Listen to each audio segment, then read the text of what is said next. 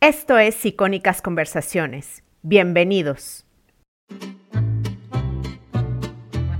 Hola, soy Jessica Nogués. Esto es Creativa Indiscreta, un show lleno de consejos prácticos para emprender bonito, pero también con mucha inspiración para soñar y actuar en grande. Bienvenida a estas conversaciones honestas y poderosas para crear, emprender y crecer entendiendo mejor el contexto. Verás que todo encajará mejor y que tendremos más poder sobre nosotras mismas. Comenzamos. Si te impone la cámara, si te da miedo salir en video, que es súper necesario actualmente para crear contenido o para hacer videoconferencias, quédate porque hoy vamos a darte tips súper prácticos para hacerlo bien a pesar del miedo. La invitada de hoy es Mireya Murguiondo. ok. Este, ella es actriz, coach de técnicas expresivas, autora de libros Sin Miedo y con Arte y Habla Sin Miedo, y fundadora de La Vida es Puro Teatro. Bienvenida, Mireya. Gracias por estar aquí. Muchísimas gracias a ti, Jessica, por invitarme. Cierto es que nos conocemos hace tiempo y tenía muchísimas ganas de ser entrevistada por ti, así que un súper placer. No, el placer es mío porque de verdad este episodio yo creo que va a ser de los más descargados porque es un tema que me llega muy recurrente a través de las redes sociales. Y bueno, con el auge de las conferencias eh, en video, ¿no? Con lo de la pandemia, eh, con el auge de TikTok, con el auge de los reels o de las historias en Instagram, necesitamos salir en video, aunque sea un poquito, para conectar y crear confianza con nuestras comunidades. Entonces, les recomiendo que saquen papel y lápiz para anotar los tips. Y además eh, les recomiendo ir a escuchar el episodio 82 para complementar este, porque en el episodio 82 hablamos de cómo llegar al medio millón de seguidores en TikTok que les va a ayudar a crear videos cortos de impacto y llenos de valor, no solamente en TikTok, también en Reels, porque más o menos se aplican las mismas reglas. Y bueno, eh, mire ya, te contaba fuera de, eh, de grabación que las mujeres de la comunidad de Emprende Bonito me dijeron en historias, hace unos días hice una encuesta ahí, que les cuesta salir en video porque no les gusta cómo se ven, cómo suenan en video, eh, les preocupa lo que opinen los demás de ellas, eh, les preocupa hacer el ridículo, equivocarse, la cámara les impone. Entonces, eh, vamos a hablar de qué podemos hacer para salir en video, para que nos cueste menos trabajo y lo hagamos mejor y nos sintamos más cómodas. Y para poner un poco de contexto, voy a dar un dato que encontré en una web especializada en video para poner este, pues más contexto, ¿no? La escopofobia, así encontré que se llama, es el miedo excesivo a ser observado.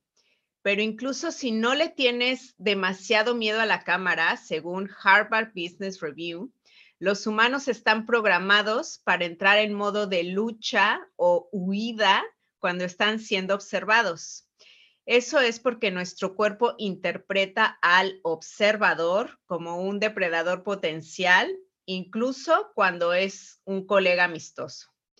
Entonces, sabiendo que es normal que la cámara nos provoque nervio, quisiera que me contaras tú como actriz que has tenido que salir en video. Una técnica, así una técnica clave que usan los actores o, los actrices, o las actrices para enfrentarse a la cámara, o sea, que nos pueda servir. Pues mira, Jessica, si te parece, por supuesto voy a responder a esa pregunta, pero te voy a contar primero una anécdota. ¿Vale? Porque a mí me gusta mucho esto de bajar las cosas a tierra, porque si no parece que uno habla mm, así como si fuese inteligente ya de nacimiento, con algunos conocimientos, y no necesariamente. Es decir, todos pasamos por ciertos aprendizajes que nos ayudan después a claro. Mm, ser capaces de dar esos tips, ¿de acuerdo? Yo siempre me he confesado como una ex tímida, porque yo era una niña de verdad que me daba muchísimo miedo meter la pata, Jessica. Me daba mucho miedo que me señalasen en público, eh, que me recriminasen algún fallo, algún error, porque efectivamente, como tú estabas nombrando con estos datos, eh, me daba miedo ser rechazada, ¿no? Es como no formar parte del grupo. Y efectivamente todo eso tiene que ver con cómo funciona nuestra mente.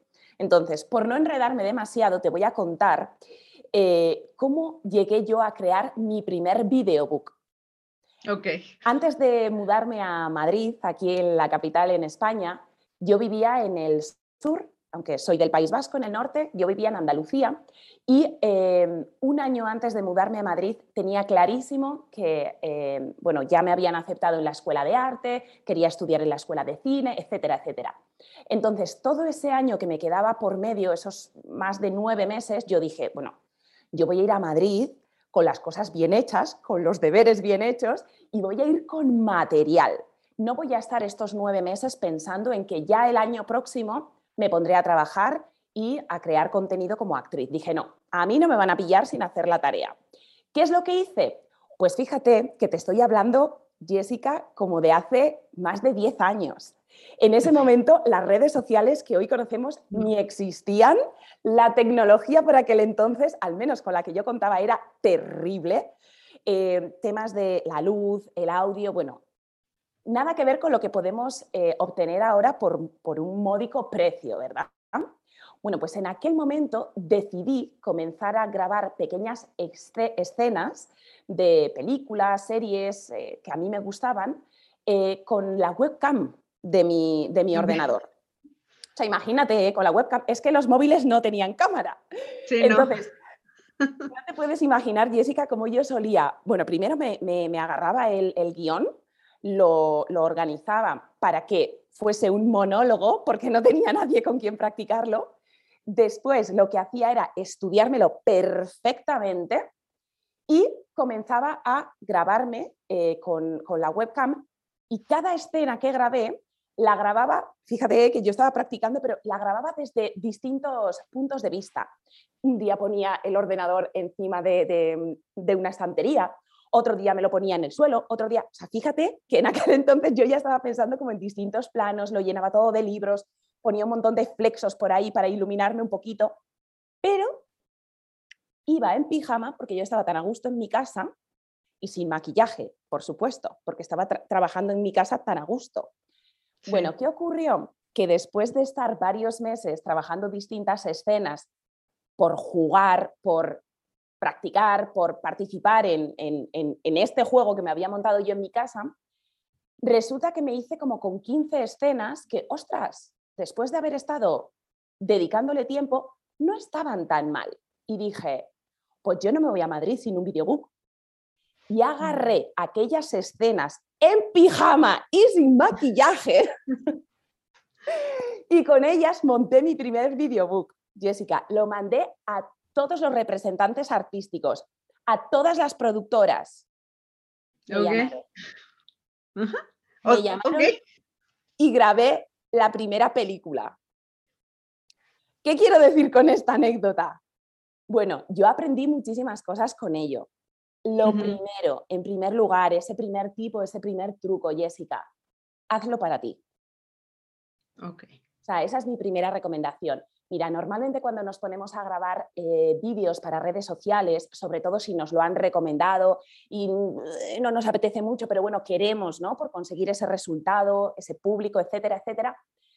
Bajo mi punto de vista, cometemos el error, sobre todo al principio, de hacerlo para otro, pensando en el público que me va a ver, eh, esperando ese resultado. Entonces, hay ahí como una presión a la que sumamos ya nuestros propios nervios, ¿vale? Que lo que hace es que cada vez estés más tensa. O sea, en cada toma que tú ya no te gustas y venga, y otra vez, y otra vez, y otra vez, te puedes tirar dos horas grabando una cosita de 30 segundos, acabas loca de la cabeza ya que dices, mira, por favor, nunca más. Entonces, la primera recomendación es que tus primeros vídeos, que los hagas primero para ti no pienses en que los vas a publicar, porque eso puede dar un miedo aterrador, ¿vale? Entonces, simplemente ejecuta, practica, juega, porque si te pones esa presión de es que esta tarde tengo que publicar un vídeo, sí o sí, claro. seguramente sea el primero y el último que hagas. Mm. Entonces, si no tienes expectativas, si estás practicando, ensayando, pasándotelo bien, si simplemente estás a probar, a ver qué sí me sale bien, a ver qué no me sale tan bien, esos primeros vídeos no tienen por qué ser para publicar. O quizás sí, porque resulta que al final dices, ostras, pues no está tan mal. Entonces, mi primer tip, mi primera recomendación sería esa. Fuera expectativas, no necesariamente vamos a publicar los primeros vídeos, vamos a jugar, vamos a practicar. ¿Vale? Ese sería el primero, que creo que a mí, desde luego, me sirvió. Segundo, importantísimo, Jessica, yo sé que esto tampoco gusta, pero es necesario verse. Ok, o sea, grabarse y mirarse. Exacto.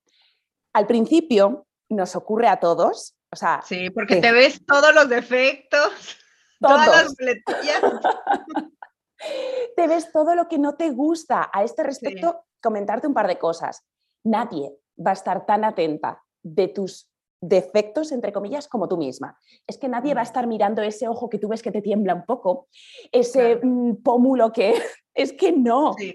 Sí, Lo que pasa que, claro, tú te estás mirando mm, haciéndote una cirugía con los ojos y, claro, es que si buscas fallos los vas a encontrar, las cosas claro. son.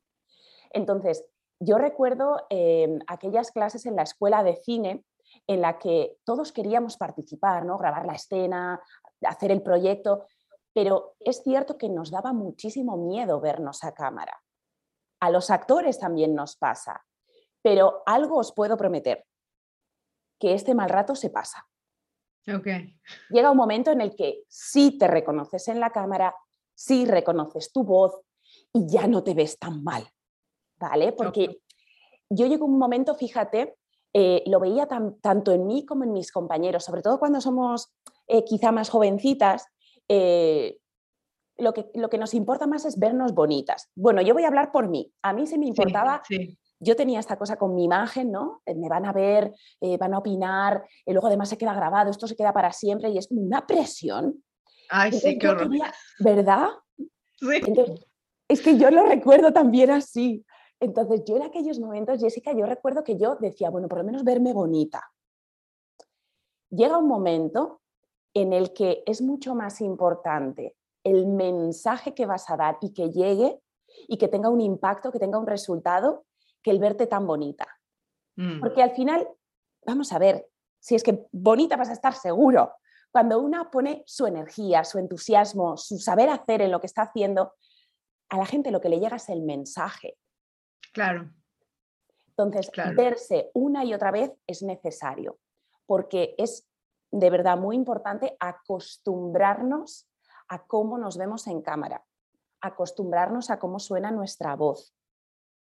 Por supuesto, yo aquí invito, porque yo también lo he hecho siempre, a, bueno, pues utiliza trucos o, las herramientas o, lo que tú tengas a mano para verte mm, pues, más bonita, más cómoda, más segura. A mí algo, por ejemplo, que me funciona súper bien, Jessica, es pintarme los labios de rojo. Sí, que siempre, lo, de hecho, siempre los tres de un rojo precioso. Claro. Entonces, a mí eso me da como cierta seguridad, pues habrá otra a la que le sirva cualquier otra cosa o tener una camiseta de la suerte. El aro de luz, es que la luz cambia muchísimo cómo te ves. Que estés bien iluminada es súper importante. Exacto. Bueno, y ya si hablamos de redes sociales, en las redes sociales hay unos filtros divinos con los que nos podemos ver preciosas en cualquier momento del día, ¿eh? Sí, que mira, yo los filtros eh, trato de que sean naturales, pero es verdad que te ahorran tiempo. O sea, muchas veces yo no estoy, no me he puesto ni rímel ni nada, eh, ni lipstick, y me pongo un filtro y ya más o menos parezco maquillada. Y, y, yo, yo sé que esto es un poco triste, ¿no? Tener esta presión de que te tienes que ver arreglada y te tienes que ver bonita, pero bueno, es una forma eh, para mí de, crear historias. O sea, si no hubiera ese filtro, igual no me animo porque me voy a tardar en em, ponerme maquillaje, en buscar el lipstick. O sea, es como para ahorrarme tiempo, digamos. A mí me pasa exactamente lo mismo, ¿eh? Sí. Es verdad que, bueno, yo siempre voy a hablar en mi caso particular porque cada una yo entiendo que es un mundo, pero es verdad que al principio siempre era como, si voy a grabar un vídeo o si me van a entrevistar o si voy a hacer X cosa, pues eso, verme con lo que para mí eran como unos mínimos para yo sentirme segura, ¿no? Pues eso, el lápiz de labios, el rímel o lo que fuera. Llega un momento, insisto, hablo en lo personal, en el que cuando una ya tiene esa seguridad de manera interna, que creo que es importante, primero la seguridad creo que primero la encontramos en el exterior porque es un poquito más fácil, no ese maquillaje, pero después es muy importante, Jessica, trabajar en ese autoconocimiento para alcanzar la seguridad y la comodidad en, nuestra propia piel, ¿verdad? Y una vez que ya estás más cerca de eso, un día te atreves a salir sin maquillaje, sin filtros y ya te da más igual. ¿Por qué? Pues porque ya has creado una comunidad que lo que quiere es pues escucharte, em, que les cuentes tus, historias, em, pues las, herramientas que estés poniendo en marcha, en fin, dependiendo de la comunidad que hayas creado, ¿no? Pero yo siempre animo a que esa seguridad y esa comodidad cada uno la busque en lo que pueda, ¿vale? En lo que tenga más recurrente, más a mano, pero después que no se olviden nunca, por favor, de trabajar la seguridad interna. Porque una vez que tú tienes la seguridad interna, no importa lo que ocurra fuera, ya no estás tan pendiente de tu imagen, ya no estás tan pendiente de si le gusta o no le gusta a todo el mundo, o si me hacen un comentario de aprobación o uno en el que me sale un hater, no lo sé. Entonces, es importante trabajar en ambas seguridades. Así es. Y bueno, quiero que me expliques un poquito la importancia, eh, o sea, empezamos desde el inicio, ¿no? La importancia de prepararte, o sea, antes de salir en video, ¿se puede uno preparar? O sea, ¿qué, podemos hacer como para, para que nos salga mejor salir en video? ¿Cómo se prepara uno? Fantástica pregunta. Pues mira, eh, para empezar te comentaré que yo he trabajado eh, como periodista. Tú también eres periodista, ¿verdad? Un poco con el podcast. Yo he trabajado antiguamente como periodista, he trabajado como comercial, como publicista, incluso como teleoperadora en sus días, como actriz. En todos esos puestos de trabajo, Jessica, no me ha faltado una herramienta, el guion. Ok. Aunque sea un post-it ahí. Efectivamente, Vamos, yo hablo por mí, porque es que si no me puedo despistar fácilmente. ¿Te quedas en blanco? No claro. Bueno, para el tema mm. de quedarse en blanco, luego que no se me olvide, te voy a dar un, tip también muy chulo. Para mí el tema del guion es importante. A ver, si tienes facilidad de improvisar, fantástico. Échate a la piscina y si sale bien, publicamos directamente. Pero sobre todo cuando voy a hacer eh, un vídeo con un contenido como muy específico, eh, si quiero dar un mensaje muy concreto o quiero promocionar algún curso, algún programa que haya sacado, eh, procuro tener un, pequeño guion con una pequeña estructura para no desviarme del tema y para que no se me olvide ningún dato importante, porque si no, lo que podría ser un minuto de grabar un vídeo o cinco minutos, se me puede ir a 45. A mí también. Sí, no, sí, sí, sí, así pasa. Exacto, entonces el tema del guion para mí es indispensable, eso por una parte, ¿no? En lo que concierne al texto. Pero después tenemos otros dos puntos que también son de vital importancia. Una es el cuerpo y la otra es la voz. Ok, o sea, el lenguaje no verbal, ¿no? Correcto, porque por una parte tenemos el texto que decía, ¿no? La parte del guion, pero después está el canal de comunicación. ¿Qué ocurre con esta parte del cuerpo? Sobre todo si estamos a cámara. Esto también lo podemos trasladar a, lo presencial. Bueno, pues lo que ocurre es que cuando no tenemos eh, todas las tablas que nos gustaría, el cuerpo suele estar como tenso, ¿no? En este momento de nervios, eh, en fin, nos quedamos como muy rígidas, ¿no? Parece que, que, estamos un poco robóticas. A los actores también nos pasa algo que hacemos los actores antes de salir a escena, bien puede ser en el teatro o bien para una, para una película o una serie, es hacer un calentamiento de cuerpo y también de voz. El calentamiento del cuerpo tiene que ver con soltar tensión. Soltar, soltar, soltar. ¿Por qué? Pues porque vamos a ser mucho más expresivos, más mm. carismáticos con ello. Vamos a tener una comunicación no verbal más agradable, vamos a, bueno, pues fluir más con nuestro mensaje. ¿Qué, ejercicios te puedo dar para esto así rápidamente? Pues mira, para quien no conozca un entrenamiento para, para hacer una puesta a punto del cuerpo, lo que podemos hacer es, por ejemplo, poner tu canción favorita a todo carajo en casa, te pegas unos bailes y encuentras la energía, la vitalidad adecuada para, poder em, disparar en tu mensaje y además tener así como esta vibra de buen rollo, ¿sabes? Y has soltado también mucha tensión del cuerpo. ¿Vale? Tiene, tiene que ver con soltar, como te digo. Eso por una parte. El tema de la voz. La voz es un, vamos, una herramienta indispensable no solo para captar y mantener la atención del público, sino también para persuadir, conquistar, enamorar al público. Porque si de pronto estamos así media hora hablando, pues la gente se... Así como muy plano todo. ¡Uh! Terrible, terrible, la gente se nos duerme. Sí. Para ello, ¿qué podemos hacer? Pues mira, eh, yo lo que suelo hacer es, eh, ahora porque estamos en, vídeo, no sé si, luego cuando pasemos al podcast se va a quedar muy claro, pero un calentamiento rapidito, por ejemplo, de, lo que es toda la parte vocal, por ejemplo, el tema de las pedorretas. ¿Sabes esto que se les, hace a los niños de, ¡ay, qué, ni, qué mono el niño! Ahí! ¿Sabes? Las pedorretas con los labios. Eso funciona fenomenal. muchísimas personas luego no vocalizan bien, entonces no se les entiende. ¿Sí? Esto de como la moto. Sí, sí, sí, sí. Las pedorretas yo las suelo hacer con los labios y también con la lengua. Lo mismo. Eso funciona muy bien para activar todos los resonadores del cráneo y que nuestra voz tenga así como, como una melodía, que parezca algo un poquito más mm, como, como música, ¿verdad? En lugar de ser todo así tan plano y monótono. Entonces, bueno, hay un montón de recursos que podemos buscar para calentar la voz, para calentar el cuerpo y que cuando nos pongamos delante de la cámara ya no sintamos esa tensión y ese dolor en el cuerpo ya de puros nervios. Así que es importante tener en cuenta esos tres aspectos, Jessica. Claro.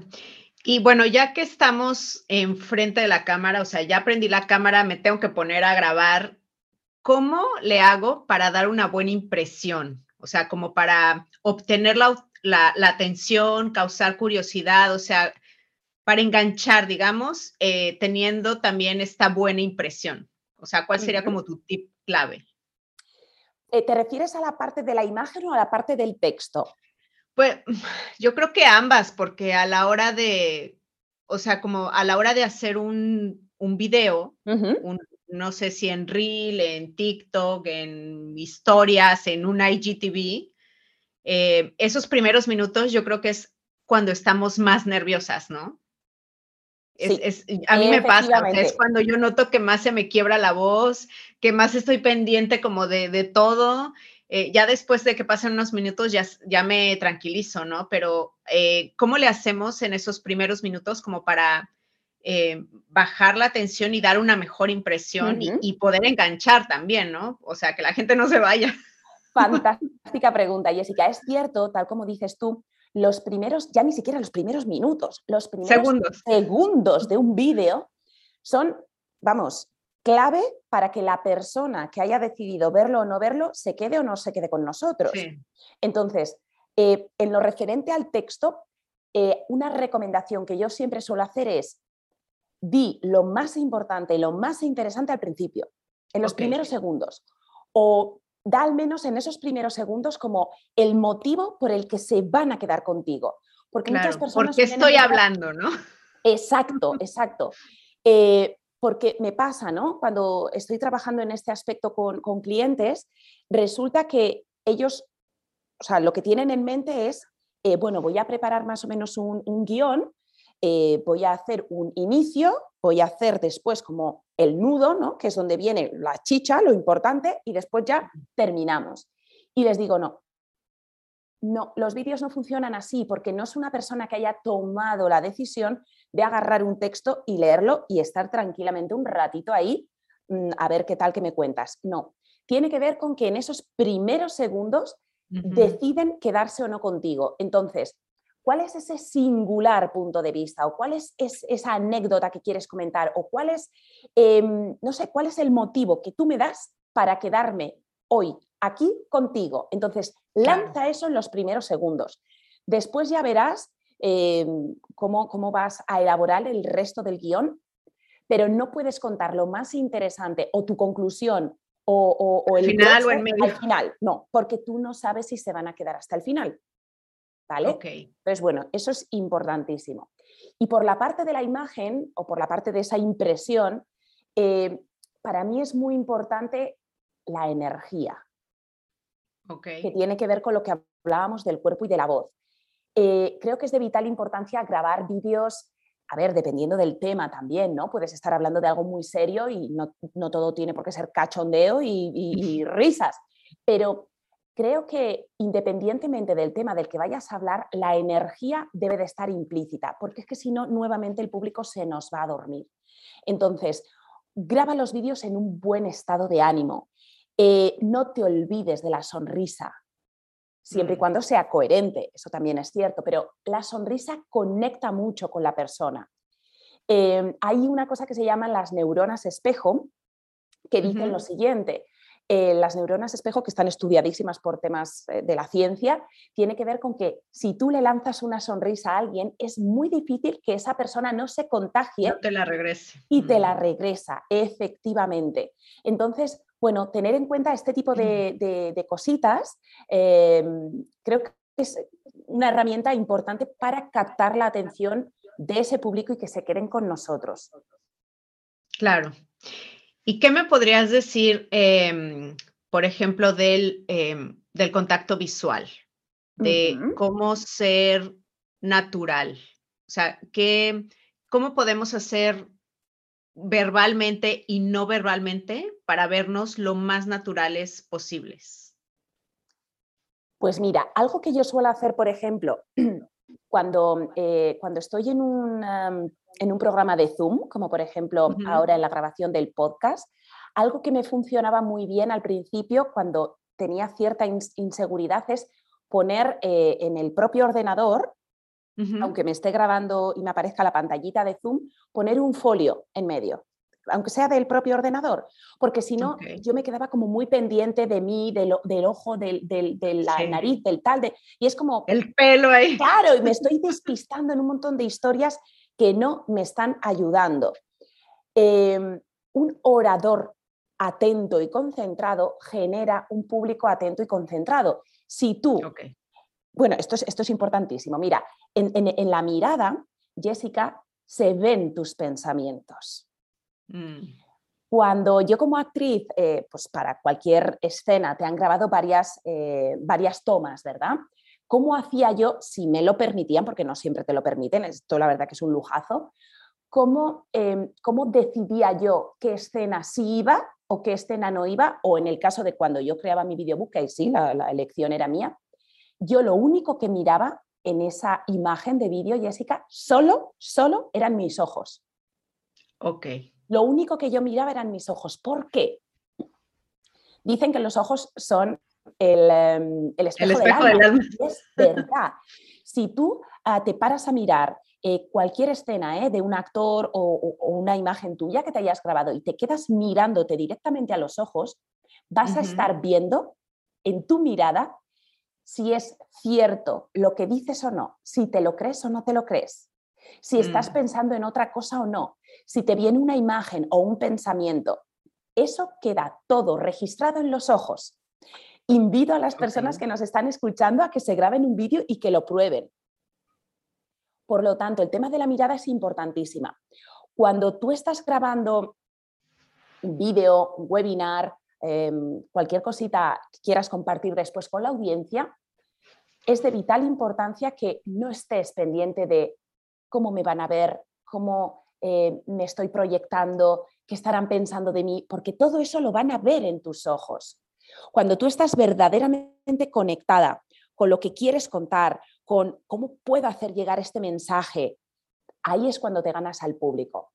Es una manera además, Jessica, en la que yo suelo recomendar que actúen los oradores em, para quitar nervios, tensión. ¿Por qué? Yo siempre les digo, deja de, deja de em, centrarte en tu ombligo y empieza a ocuparte de tu público. ¿Cómo se hace esto? Esto de cambiar el foco, ¿no? Porque los nervios vienen de, ay, mi imagen, mis frases, ay, mi guion, mi profesionalidad, ay, Dios mío, ay, en el mi, mi, mi, mi, mi, mi, mi. ¿Dónde está el foco? Aquí, en ti. Sí. Claro, entonces, es una losa aquí debajo, o sea, aquí encima, que es que ya la mochila pesa demasiado. Entonces, ¿cómo hacemos para quitarnos esa mochila? Bueno, pues la recomendación tiene que ver con cambia el foco. En lugar de que el foco esté en ti, en el mi, mi, mi, mi, pon el foco en el público. Es decir, ¿cómo se hace esto, no? Pues te puedes hacer preguntas como, por ejemplo, ¿qué sabe el público sobre este tema? ¿Qué mm. dudas les pueden surgir a medida que yo voy hablando?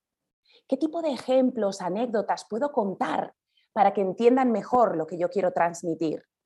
Etcétera, etcétera. Con este tipo de preguntas, Jessica, tu foco está en el público, no está en ti. Eso el mm. público lo nota.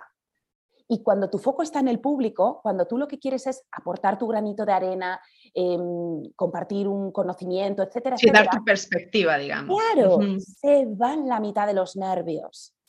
Entonces, la mirada siempre tiene que estar en el otro, en el otro, en el otro. Mm. Ok. Y me gustaría que me hablaras un poquito de la respiración, porque por ejemplo, ¿no? Podemos estar muy nerviosas a la hora de hablar y podemos eh, empezar a hablar muy rápido, ¿no? Que, a veces nos pasa, ¿no? Que tenemos mucha ansiedad y, no me van a poner atención, entonces voy rápido. Em, ¿cómo, ¿Cómo aprendemos a hablar de forma, no sé si, bueno, rápida, lenta, no, o sea, como correcta, pausada, con, con estas variaciones en la voz para no ser eh, aburridos? Em, ¿Qué tiene que ver la respiración con todo, con todo esto? Tiene que verlo todo, Jessica. O sea, la respiración es que es la base de, bueno, para mí de todo en la vida, pero especialmente en la comunicación, eh, tiene una importancia muy significativa. Te voy a explicar por qué. Son por varios motivos. Por una parte, cuando hablamos, cuando tenemos una comunicación verbal, o sea, indispensable, necesitamos el aire. A mí se me ha quedado, o sea, yo me he quedado así sin aire, o sea, siento que estoy hablando y me quedo sin aire. El aire tiene que ver, sí, es que es, una buenísima pregunta, muchas gracias por ella. Em, es que es además algo que le ocurre a muchísimas personas. Eh, todos cuando nacemos sabemos respirar perfectamente, o sea, un niño cuando nace, si, tú ves a un bebé, cómo respira, em, recuerda cómo, son estas barrigas así como, como súper sí, se les las barriguitas y luego ya otra vez. Exacto. Sí. Yo juraría que no hay un niño que se haya podido quedar afónico. O sea, puede mm. gritar toda la noche llorando, pero chica, el niño no se va a quedar afónico. Mamá no va a dormir, pero el niño afónico no se va a quedar. Yo de pequeñita de llorar me hernié del ombligo, pero afónica no me quedé. ¿Qué quiero decir con esto? Que cuando, cuando nacemos respiramos perfectamente porque no, no tenemos em, ningún mecanismo que esté dificultando esa respiración.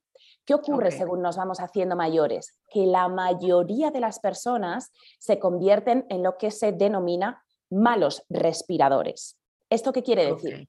Que la respiración, en lugar de tenerla en el abdomen, respiración abdominal o diafragmática, que es la que te hincha la panza, ¿verdad? Como al bebé, lo que hacemos es que la vamos llevando poco a poco y sin darnos cuenta a la parte del tórax, una respiración torácica, se nos queda en el pecho. ¿Por qué sucede esto? Bueno, pues pueden ser millones de motivos, eh, como pueden ser las prisas, la ansiedad, el estrés, em, todas estas cosas de, de la sociedad moderna, ¿verdad? Una respiración torácica, fíjate las consecuencias que tiene, Jessica, y todo esto te lo voy a, por supuesto, enlazar con la comunicación y con los nervios.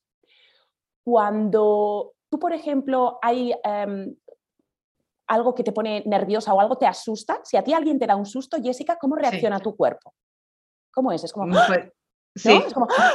¿Y qué ocurre? Que te, llevas como un brinco, como un sobresalto y todo el aire de donde viene, aquí al pecho, ¿verdad? Bien. Sí. Pues fíjate qué buena muestra de respiración torácica. Cuando una persona respira de manera torácica, que lo hace todo el día, a no ser que luego vaya a yoga y en momentos de yoga esa hora le sí, bien, su cuerpo le está mandando 24 horas al día un mensaje a su mente. ¿Cuál es ese mensaje? Peligro de muerte. ¡Wow! Ah. ¿Cómo vas a tener el sistema nervioso? Pues, pues, pues agotado, muy cansado. Entonces, ¿qué ocurre cuando estás, eh, como tú bien decías, em, nos, sentimos en ese momento... Sí, que me quedo sin aire. Claro, nos, quedamos sin aire porque el cuerpo está como... ¿Sabes?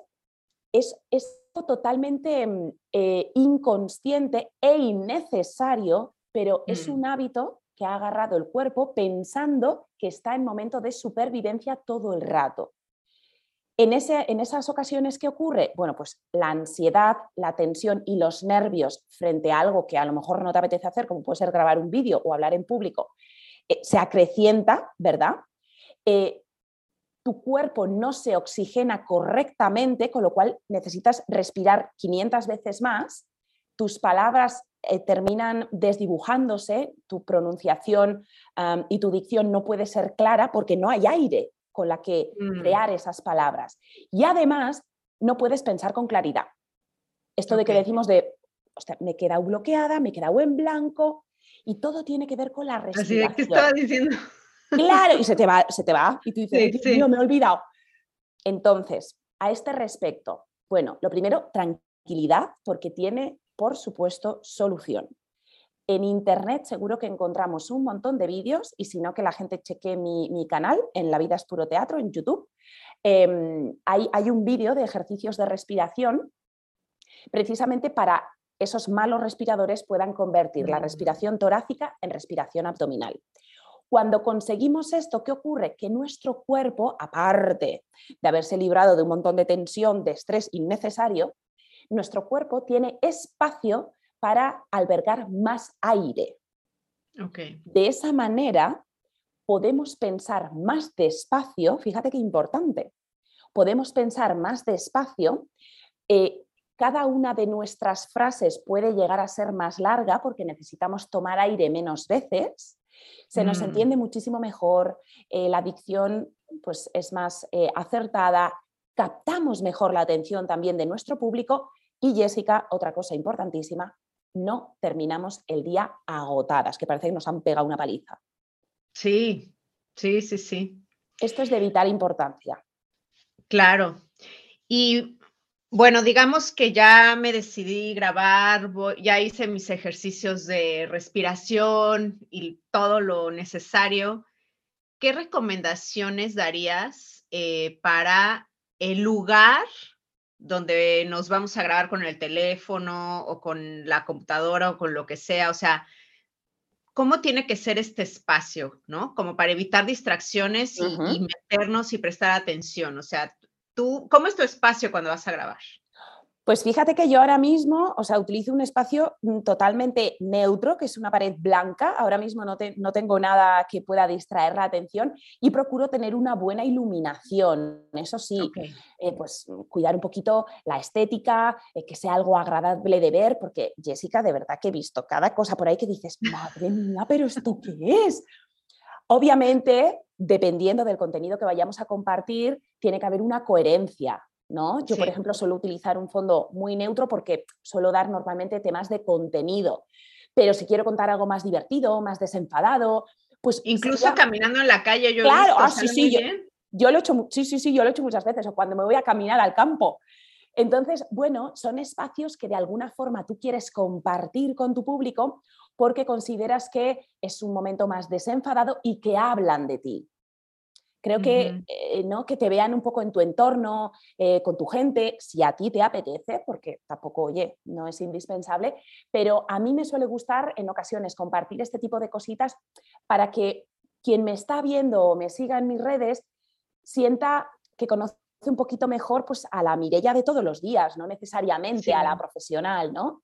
Entonces, espacios que hablen de ti, pero teniendo en cuenta que estén un poquitito cuidados. No, pues si por ejemplo, no sé, a ver, depende del momento, pero pues no me pondría a grabar un vídeo en mi cocina si no he hecho el fregado. Sí, sí, sí, sí. Pero bueno, estoy ya a gusto del consumidor. Pero bueno, eh, creo que es importante poder trasladar tu marca personal en cada cosita que puedas hacer.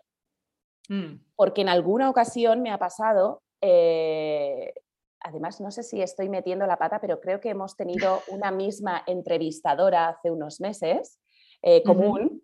Eh, sí, ¿verdad? ¿Qué? Hemos tenido una misma entrevistadora, ¿no? Creo que nos entrevistó hace unos meses la misma persona. Y yo, cuando la vi en pantalla, me quedé así un poco de, ¿pero esto va a parecer así?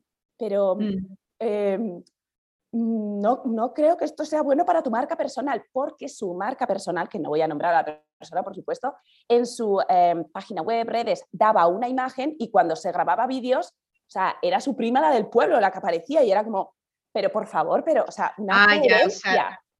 coherencia, ¿no? Eh, ok. Coherencia, coherencia. Sí, sí, sí. ¿Y cómo le hacemos para em, no obsesionarnos con la perfección? O sea, típico, ya sabes, ¿no? Que estás grabando una historia o lo que sea y pasa un perro y ladra y dices, no, ya no, o sea, yo a veces, yo ya lo dejo, o sea, como, pues es la vida, ¿no?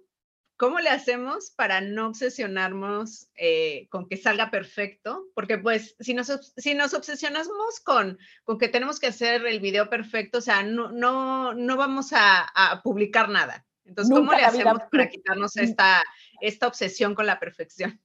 Como tú bien dices, Jessica, como nos obcequemos con la perfección, o sea, no publicamos jamás. Hay un dicho que seguro que tú lo has escuchado mil veces que dice, más vale hecho que perfecto. Sí. Y es cierto. Entonces, bueno, yo entiendo, eh, quizá cuando alguien está creando su marca, su contenido, sus primeras eh, imágenes, que pueda tener un poco esta, esta cosa, esta pequeña ansiedad de, ay, no, Dios mío, esto no lo voy a publicar.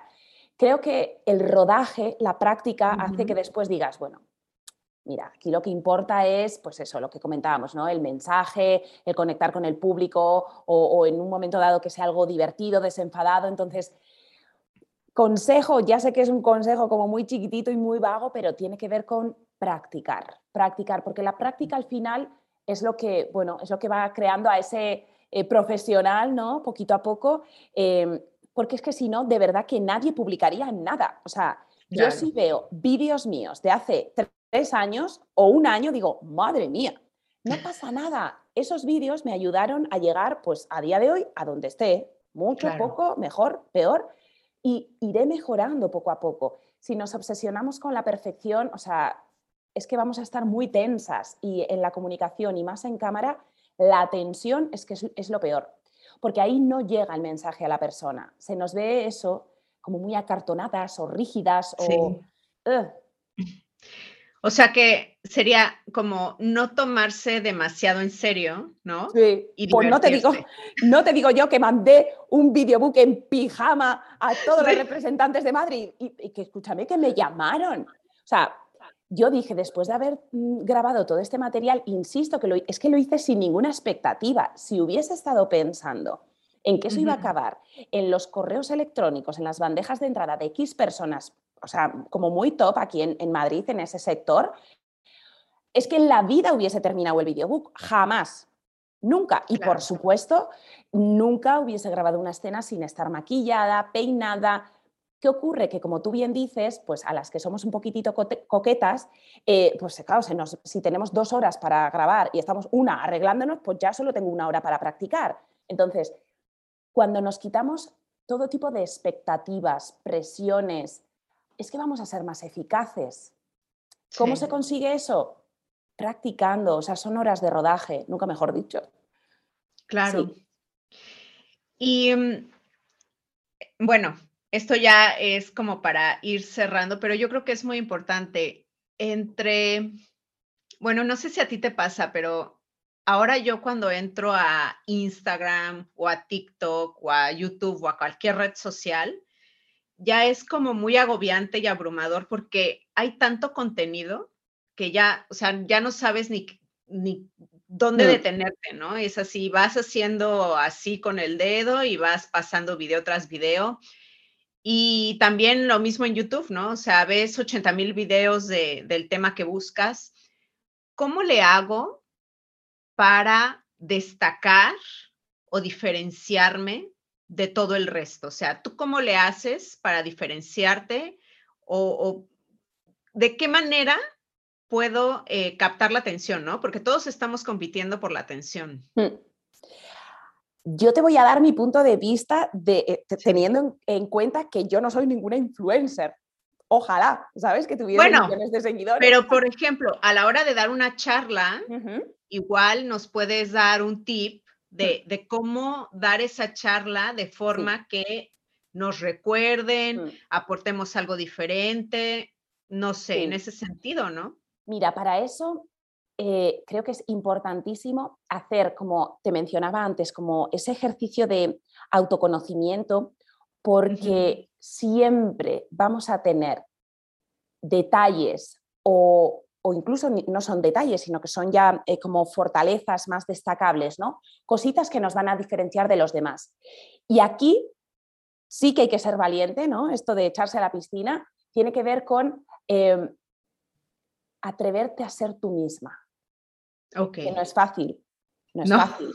Porque una cosa es, claro. Menos en redes que todo, bueno, que ya todo el mundo opina, ¿no? Exacto. Muchas personas hacen como un pequeño personaje, ¿no? O un pequeño avatar, quizá para sus redes sociales, que luego vete a saber qué tiene que ver con su vida, o sí, no lo sé, o sea, depende de la persona, pero creo que es muy importante el atreverse a ser auténtica, Jessica. Em, mira, te voy a poner un ejemplo como muy chiquitito, muy tonto, pero como para bajar esto a tierra. Una vez en una masterclass que estaba dando, eh, estaba dando clase a personas de, distintas nacionalidades y era un, curso de marca personal. Y había una de las alumnas eh, cubana, divina ella, que me preguntaba, bueno, ¿qué hacer con el tema del acento? Porque fíjate, porque los españoles con el acento no veía, ella creía que no iba a vender tanto. Y yo le dije, ¿cómo que no? Pero si tienes un acento divino. O sea, además es que va con tu persona, tiene, tiene que ver con tu identidad, con quién eres, con cómo te mueves, cómo te expresas. ¿Qué quieres? ¿Ser una más del montón de personas que estén vendiendo tal servicio en España? No, sé la cubana divina que vende este servicio en España. Mm. O sea, te vas a diferenciar totalmente del resto em, de la competencia. Luego les puedes gustar más, les puedes gustar menos, te compran. Claro, pero no les tienes que gustar a todos. Claro, pero ahí está tu diferencia. Entonces, en muchas ocasiones nos da miedo, no nos atrevemos a sacar eso que nos diferencia y que nos hace distintos y auténticos, que todos lo somos, em, para destacar sobre el resto de, personas que estén haciendo eso. Entonces, para mí la invitación es de echa un poquitito la mirada para adentro. ¿Qué hay de diferente en ti? Todos tenemos un punto de vista distinto, o como el caso de esta chica, pues tenía un acento diferente. Eh, ¿Qué es, no? Yo me acuerdo hace, hace varios años, desde una productora me ofrecieron hacer como pequeñas pildoritas, bueno, me ofrecieron hacer un pequeño programa de comunicación. Y em, les hice yo la propuesta que quería llevar eh, a cabo. Tenía que ver con eh, pequeños sketches de humor que yo quería sacar en el que yo era la presentadora y yo era como cinco o seis personajes distintos, todos ellos, o sea, era un popurrí chiquitito, eran cosas pildoritas. Y dudé mucho si sacarlo o no, aunque me apetecía Jessica, porque yo decía, ostras, es todo en tono comedia, en tono humor, la mayoría de mis clientes tienen que ver con personas del mundo de los negocios, em, directivos, gente de empresa. ¿Qué van a opinar de mí si de pronto ven, me ven ahí haciendo el, payaso? Porque es que era, era todo muy cómico yo conmigo misma. Y dije, mira, no me importa, lo voy a hacer. Me apetece y me apetece pasármelo bien. Jessica, haciendo eso, encontré rasgos que dije, esto me diferencia del resto de compañeras del sector que también son estupendas comunicadoras, coaches, pero no son actrices. Mm. Me atreví a hacerlo y me lo pasé muy bien y no tuvo ninguna consecuencia negativa ni muchísimo menos. Todas estas pildoritas las pueden ver en, en, mi canal de YouTube, que es así como muy gracioso porque o sea, hago un montón de personajes y la presentadora, todo soy yo. ok.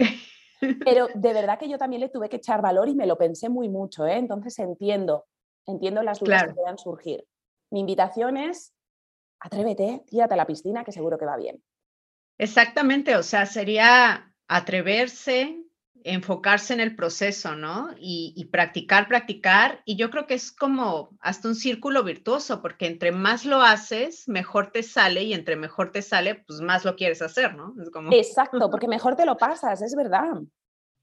Exactamente. Al final tiene que ver con una, la dificultad, Jessica, es solo una falta de entrenamiento. Mm. Entonces, vamos a entrenar. Mi invitación es a que entrenen primero en casa sin ninguna expectativa y sin ninguna presión. Y el día que digan, ostras, qué chulo me ha quedado esto, pues voy a probar. Porque si no, mm, se pueden tirar horas y horas y horas y decir, mira, nunca más. Y sería una pena, porque seguro que nos estamos perdiendo a gente que tiene mucho que contar y cositas muy entretenidas y muy divertidas que, ver. Y bueno, tiene que ver con el entrenamiento. De verdad que nadie nacimos aprendidos. Em, y bueno, ahí está el chiste, ¿no? En ir progresando poco a poco. Claro, y que una vez que lo publicas, o sea, tampoco te obsesiones con, con los likes ni con los comentarios, o sea, tú sigue publicando y sigue haciendo tus cosas. Yo creo que si sigues em, compartiendo algo útil y de valor, la gente va a llegar a ti. Y bueno, Última pregunta antes de que te vayas, y esta pregunta se lo hago a toda la gente que viene a mi podcast. ¿Tu secreto para emprender bonito cuál es? wow, mi secreto para emprender bonito cuál es? Pues mira, te diría que soy una persona em, cero conformista, creo que esto lo escuchaste también en, la entrevista con Gaby. Em, peleo mucho mis batallas. No perseverante. Sí, soy muy perseverante. Y por eso desde aquí me gustaría invitar a todas las personas que nos estén escuchando a que no renuncien a sus sueños. Eso sí, esto no es un mensaje de purpurina, ¿vale? Porque los sueños tienen un precio. Hay que decidir antes si estamos dispuestas a pagarlo o no. El precio puede ser distinto para cada uno. No tiene que ver solo con meter horas, que hay que hacerlo. Tiene que ver con aceptar recibir noes, con quizá eh, trabajar el fin de semana, con quizá, eh, no sé, mm, tener que renunciar a, pasar más tiempo con la familia en un momento dado. En fin, pueden ser millones de cosas. Eh, yo te hablo en mi propia experiencia, yo sobre todo al principio, Jessica, o sea, soñaba con, con, todo lo que estaba haciendo. O sea, yo me metía en la cama y todavía era como... No paraba de pensar. Entonces, el comienzo eran muchas horas, muchas horas, muchas horas, y si no hay un convencimiento, un sueño y un propósito real detrás de eso, es muy fácil de caer porque es sacrificado. Llega un momento en el que todo va más sencillo. No por eso es fácil, o al menos en mi caso, porque hay que continuar. O sea, un negocio, si no es de tu mano, no se va a alimentar. Los clientes no van a llegar a ti así por eh, deseo divino. Pero bueno, em, una cosita que me daba a mí un poquito de miedo, de respeto, sobre todo al principio cuando echaba tantísimas horas, era, ostras, el día de mañana lo voy a poder compatibilizar vida familiar y profesional. Sí, sí se puede. Sí, exactamente. Mm. Y bueno, ya finalmente cuéntanos eh, si alguien quiere contactarte, buscarte, ver tu contenido, eh, cómo se llama tu canal, eh, tus redes, cuáles son. Mi página web, Instagram, Facebook, y YouTube van todos con el nombre de mi empresa, La Vida es Puro Teatro. Además, a las personas que nos están escuchando les invito a que eh, accedan a la página web eh, porque ahí hay un descargable con ejercicios que pueden hacer para justo antes de hablar en público, hablar a cámara, por el tema de los nervios, lo que hablábamos, ¿no? El cuerpo, la voz. Ahí tienen efectivamente una puesta a punto de cuerpo y voz. Eso por esa parte. Por supuesto que me sigan en redes sociales, que a mí me encantará tenerlos en mi comunidad. Y si me quieren seguir en LinkedIn, que también soy muy activa en LinkedIn, con mi nombre, Mireia Murguiondo. Y ya para terminar, invitarles a que eh, se puedan ir a Amazon para comprar eh, mi segundo libro, que se llama Sin Miedo y con Arte. Es una guía con muchísimos ejercicios eh, para, bueno, eh, sentirte más cómoda, más segura a la hora de preparar un discurso, a la hora de grabar en vídeo, a la hora de organizar cualquier presentación. Creo que es muy entretenido, me han hablado muy bien de él, así que ahí está la invitación. y yo las invito a, seguirla, a comprar su libro, porque de verdad poder hablar en público y salir en cámara es una habilidad que, o sea, la tienes que tener sí o sí actualmente, ¿no? Muchísimas gracias, Mireya, por tu tiempo y a ti, emprendedora, te veo en el próximo episodio. Gracias. Gracias por estar aquí. Tú me inspiras y lo haces posible. Si te ha gustado este episodio, por favor, ayúdame a compartirlo. Sigue a Creativa Indiscreta en la plataforma donde lo escuches y déjame una reseña y unas estrellas para ayudarme con la continuidad de este podcast. Sigamos la conversación en redes sociales en arroba bonito en Instagram y TikTok. Para saber más, entra en emprendebonito.com. Ya sabes que crear, hablar de lo que no encaja y emprender juntas es más bonito.